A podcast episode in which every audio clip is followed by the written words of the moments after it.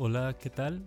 Es un gusto estar nuevamente contigo, compartiendo nuestras experiencias, compartiendo lo que es nuestro corazón.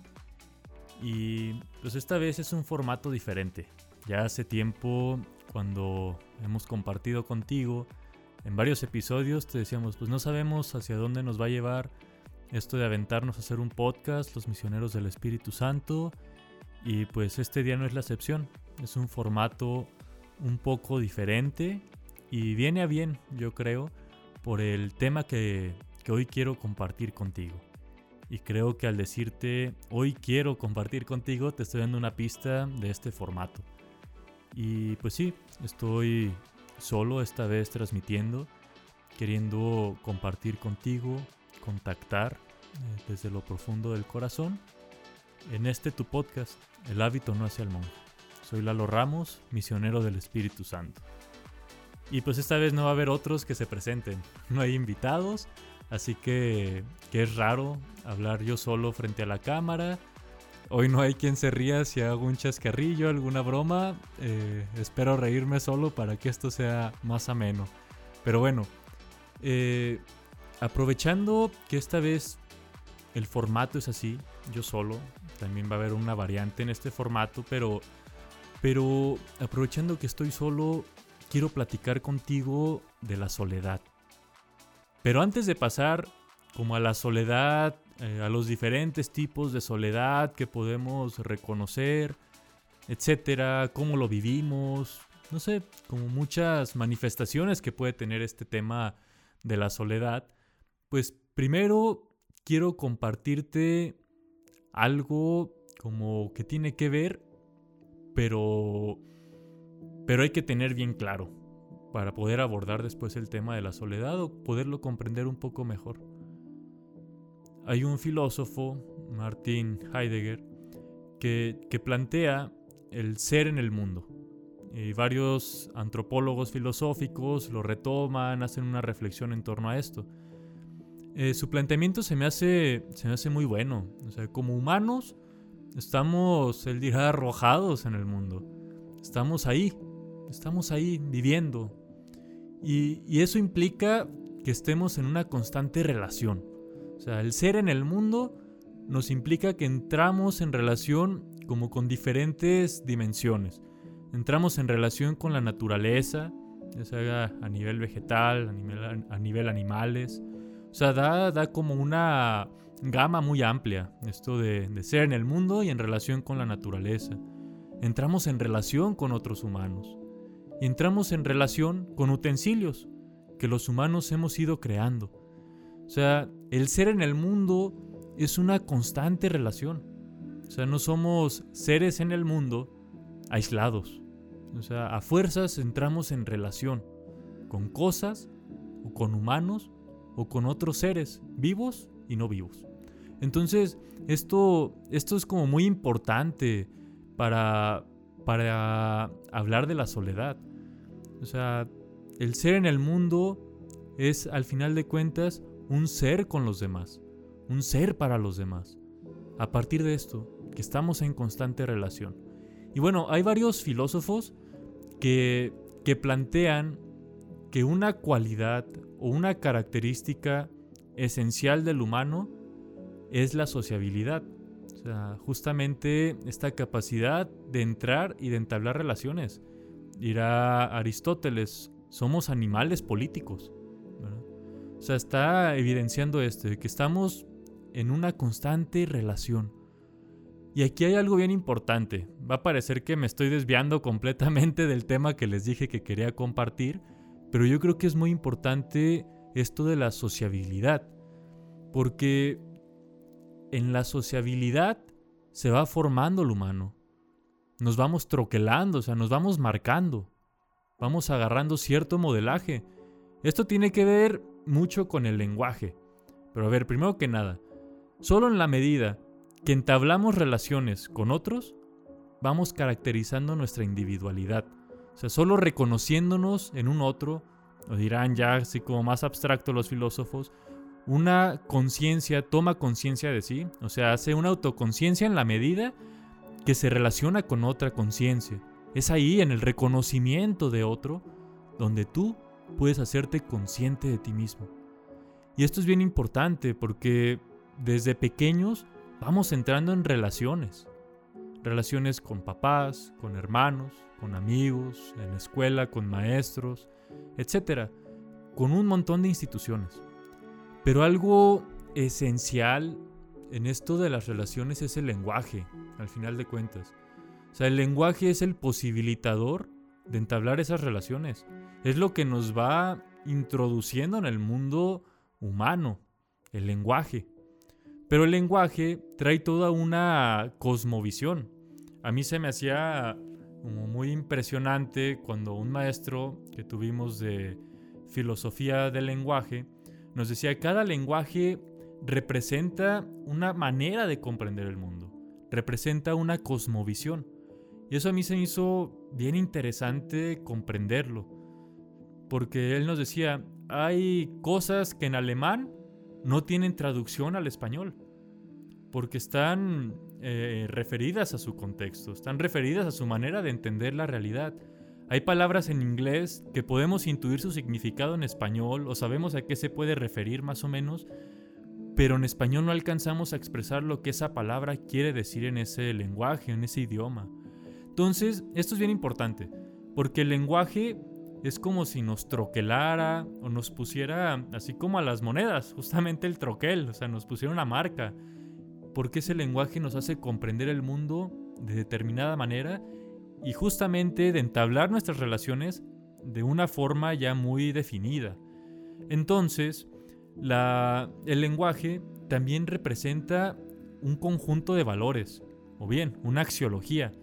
Entonces, en la medida que vamos aprendiendo el lenguaje a partir de nuestras relaciones, ese lenguaje nos va llenando o nos va cargando de una manera de comprender el mundo, pero también de valorar las cosas que pasan.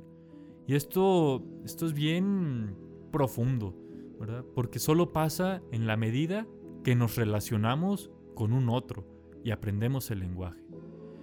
Y dirá eh, Gabriela Mengual, que es un compilador, dice, el proceso de individuación es el proceso a la vez de sociabilización y a inversa. O sea, está evidenciando esto que ya dije en otras palabras, que solo en la medida que hacemos este proceso de relaciones y de sociabilizar, es que podemos ir individualizándonos o haciéndonos, al final de cuentas, eh, individuos autónomos, individuos con ciertos gustos, pero solo en la medida que hemos hecho relaciones sociales. Y bueno, a todo esto que les digo, solo es para recalcar algo, la importancia de las relaciones en nuestra vida. Porque no solo a partir de, de esta manera de comprender que es del, lenguaje, de poder eh, ir aprendiendo conceptos y que esos nos vayan modelando culturalmente, eh, yo creo que también está nivel de relaciones, pues es como vamos amando, como vamos aprendiendo a amar más bien. Pero todo esto que digo solo es para enfatizar eso reconocer la importancia del relacionarnos en nuestra vida. Y bueno, ahora sí toca la pregunta, ¿qué onda con la soledad? ¿Qué onda con, con esa experiencia de estar solos? si ya recalqué que la experiencia de las relaciones es fundamental para el proceso de autonomía de cualquier persona, de cualquier humano, incluso diría para el proceso de humanización, ¿qué onda con la soledad? O sea, yo creo que es algo que, que en lo cotidiano le sacamos la vuelta. Que preferimos, si estamos solos en casa, tal vez poner la música a todo volumen en, tu bocina o ponerte los audífonos para no tener que afrontar esa sensación abrumadora del silencio. Y, y, no sé, o sea, yo creo que cada uno de nosotros vamos teniendo formas diferentes de afrontarla, de asumirla. Y con esta nueva idea que les decía también de, de un formato diferente, aprovechando que, que, hoy me tocó grabar solo, eh, le pedí a algunas personas que me mandaran audios sobre cómo entienden y viven la soledad. Y pues lo primero que quiero compartirles es un audio porque se me hizo como muy bien explicado a nivel conceptual y después el cómo lo vive. Entonces les voy a compartir este audio y también va a ser motivo de, seguir reflexionando en esto de la soledad. Hola amigos, ¿qué tal? Soy Emilio Razo, saludándolos nuevamente con mucho gusto en este espacio de El hábito no hace al monje. Estoy muy contento de poder compartir con ustedes una vez más pues algunas palabras, algunas ideas. Ahora pues en torno a la soledad, eh, pues un fenómeno o un tema que la verdad cada vez se vuelve más actual, ¿no? Se vuelve más presente en nuestras sociedades y pues se me hace bien importante y bien pertinente que los podamos platicar. Eh, hace un tiempo escribí un poquito sobre, sobre el tema y partía de una distinción de conceptos porque realmente la palabra soledad en español designa un montón de cosas y yo creo que ahí es lo principal, partir de ahí, diferenciar entre los distintos tipos de soledad. Y eh, hay dos palabritas en inglés, bueno en inglés hay un montón de palabritas, pero sobre todo en relación a la palabra soledad, que nos pueden dar dos pistas de cómo se engloba en general pues la soledad o cómo la podemos comprender en términos generales. Por una parte está el concepto de loneliness, que hace referencia precisamente como a un estado de, soledad interior, precisamente este, que se padece como algo doloroso, ¿no? que es algo pesado, y por lo mismo pues algo que no se desea. Por otra parte tenemos el concepto de solitude, que hace referencia a una soledad que nos ayuda a cultivarnos o que nos ayuda a crecer como personas. Por ejemplo, cuando estamos haciendo oración, meditamos o reflexionamos o estamos pues con nuestros pensamientos eh, en, pro perdón, o en pos de poder cultivarnos como personas, digámoslo así. Entonces es un tipo de soledad bastante positiva que realmente pues a todos nos gusta en ciertos momentos pues mantener, ¿no? Eh, personalmente el tema de la soledad me parece muy interesante y mi modo de vivirlo es pues la verdad muy diverso según el tiempo y según mi edad y según las circunstancias. Y precisamente yo creo que esa es mi idea con respecto a la soledad. Eh, la soledad tiene que ver con sí un individuo, pero también con las condiciones en las que ese individuo se encuentra. En contraste con lo que la psicología y otras este, disciplinas sugieren, pues eh, mi postura en relación a la soledad es que no es tanto un problema individual como colectivo y social es decir, la soledad sería el fruto de determinadas interacciones que se dan en un marco de, este, pues de relaciones ya instauradas por la sociedad y concretamente por las sociedades industriales. Eh, esto para decir que ahora que vivo en Guatemala, desde donde ahora les estoy hablando, desde donde ahora pues estoy grabando estas, estas palabras, pues ha sido muy bonito porque realmente llegué a un contexto en el que no tengo del todo relaciones que pues había tenido antes. Eh, ¿A qué me refiero con esto? Pues dejé a mi familia, a mis amigos y a mis hermanos de comunidad más cercanos. Los dejé porque ellos viven en otra parte. Y me encuentro en un lugar en el que pues me siento solo de entrada porque no tengo a esas personas. Pero ha sido una riqueza muy bonita eh, sí encontrarme precisamente con algunas personas y empezar a construir esas relaciones que me ayudan a sanar esta soledad, por decirlo así. No a llenarla, sí a sanarla. Entonces es muy motivador y también eh, muy confortante entender que las relaciones pues nos van construyendo como personas y también van cambiando y uno tiene que aprender a interactuar con los demás, a tener relaciones profundas, a interactuar, a acoger. En ese sentido yo le agradezco a Dios por todas las personas que me han acogido aquí en Guatemala y con quienes voy construyendo relaciones de verdad bien valiosas y bien bonitas. Personas a las que voy conociendo y que me van conociendo, a las que quiero y me quieren, que me importan y a las que les importo. Entonces, les comparto esta vivencia de la soledad y estas ideas en torno a ellas. Mucho gusto. Qué padre eh, este audio que nos comparte Emilio y, estas distinciones conceptuales. Yo creo que nos, hace mucho bien entenderlas, eh, poderlas comprender un poco mejor para entender nuestra propia soledad. Eh, estos dos conceptos que él dice de loneliness y solitude uno, el primero, como, como entendido como una soledad de dolor, al menos así al escucharlo me, me generaba. Una soledad que lacera, que duele, que lastima y que desvincula. Incluso yo entendería como una soledad aislamiento, una soledad que te aleja, eh, insisto, una soledad que te aísla de los demás, que no te permite entrar en contacto con otro, que al final de cuentas termina siendo, yo diría, una soledad infecunda, una soledad que te, te hace meterte en una coraza. Tendrá sus razones, sus motivos. O sea, quién sabe si sea por un dolor excesivo de haber sido lastimado y ahora ya no se quiera salir, pero se vive en aislamiento.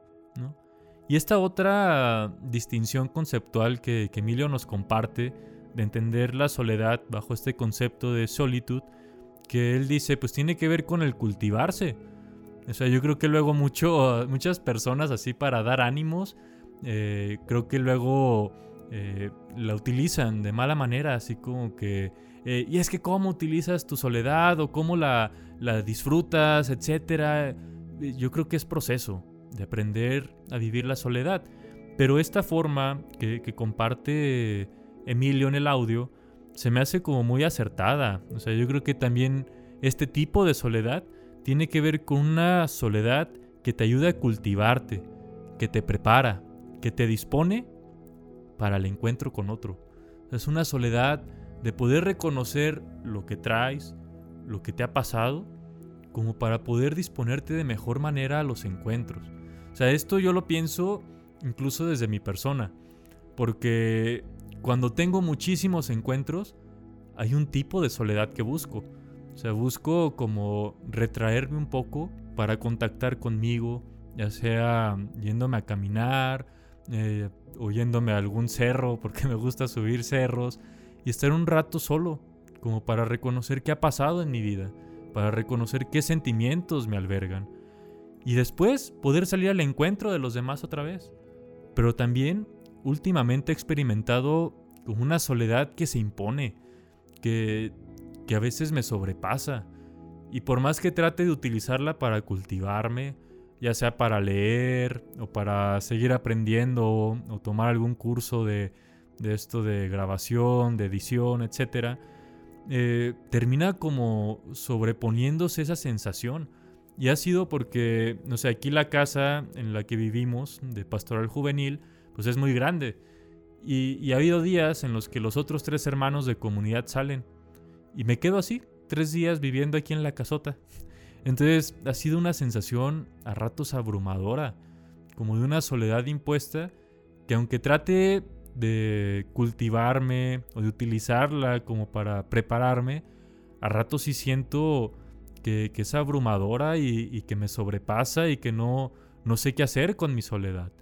Y, y algo como bien, bien padre que he experimentado y que me he dado cuenta justamente como en esas soledades crudas, ha sido que cuando en mi mente empiezan ya como muchos recuerdos, ya sea como de alguna exnovia que tuve, o de algunos amigos que, que tuve o que están en Guadalajara, o incluso de alguna chava que me haya llegado a gustar, cuando empiezan como recurrentemente esos pensamientos, es como una sensación de decir, ya me di cuenta que afectivamente ya necesito de vincularme. O sea, que ya hay como un exceso de soledad en mi vida en este momento. Y es necesario eh, encontrarme con alguien, es necesario salir al encuentro y empezarme a vincular, empezar un proceso otra vez de, vincularte con alguien, de, ir más allá como de, esta relación intimista de, de que si estoy haciendo cosas y soy productivo y etcétera, no, me toca como estar de corazón a corazón con alguien. Entonces ha sido padre para mí en medio de mi soledad darme cuenta de eso como de, cuando ya estoy viviendo un exceso de soledad, como esa sensación de decir, ya necesito un vínculo, no sé, cuando paso tres, cinco días aquí en casa solo, eh, siento eso, como ya un deseo de poder vincularme con alguien. Y ahorita que, decía esto de, vincularte, eh, me acordé de una amiga que decía, cuando hablemos de procesos de vincularte, hay que hablar más de vínculo y menos de vincularte. Pero bueno, ese es otro tema, solo me acordé y quería compartirlo. Pero sin duda hay soledades que duelen mucho.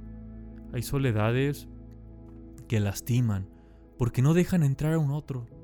Otras veces son unas soledades impuestas. No sé, me acuerdo en primaria, secundaria, con la famosa ley del hielo, ¿no? O sea, yo creo que ese tipo de soledades, eh, como promovidas por otros, lastiman mucho a las personas, laceran. Y hay otras veces que las personas deciden meterse como en estos dinamismos de soledad, ya sea porque están viviendo un tiempo de depresión, un tiempo de tristeza o un duelo que no se han atrevido a llevar. Y yo creo que terminan como, como aislándose y viviendo una soledad así, una soledad infecunda, que, que no tiene mayor repercusión más que la de desaprovechar posibilidad de conocerte a ti mismo y de poder preparar el corazón para encontrarte con los otros. Y, bueno, pasando como, como a un pasito más, más bien, de, este tema, eh, ¿qué dicen tus soledades? O sea, ¿qué dicen de ti? Y, no sé si puedes diferenciar como estas dos soledades, yo diría una soledad de vida y una soledad de muerte. Una soledad de vida que te dispone y te prepara para conocerte a ti y para poder encontrarte con los demás, o una soledad de muerte que termina aislándote y desvinculándote de la realidad y de los demás. Entonces, ¿qué dicen tus soledades de ti? Y, cuando estás viviendo soledad, yo creo que es importante preguntarte si es una soledad buscada por ti y que te puedas dar cuenta de por qué la estás buscando, ¿no? O, si es una necesidad, ya les decía yo hace un momento, ¿no? Eh, una soledad que a veces busco cuando ya tuve muchos encuentros y me siento incluso como sobrepasado o muy lleno afectivamente. Digo, ya, necesito un poco de, soledad como para eh, tranquilizar el corazón y ver qué ha pasado. Y creo que eso mismo lo vivía Jesús después de encuentros con muchas personas, incluso cuando dicen en esto de la multiplicación de los panes, que eran cinco mil personas y que se encontró con ellos, él busca como un momento de soledad y de intimidad como para para digerir lo que ha pasado, ¿no? Entonces, si ahorita estás viviendo soledad, a ver, pregúntate esto. ¿Es una soledad buscada porque necesitas un poco de soledad? ¿O más bien le estás huyendo a algo? En especial, pregúntate si no le estás huyendo a encontrarte con los demás.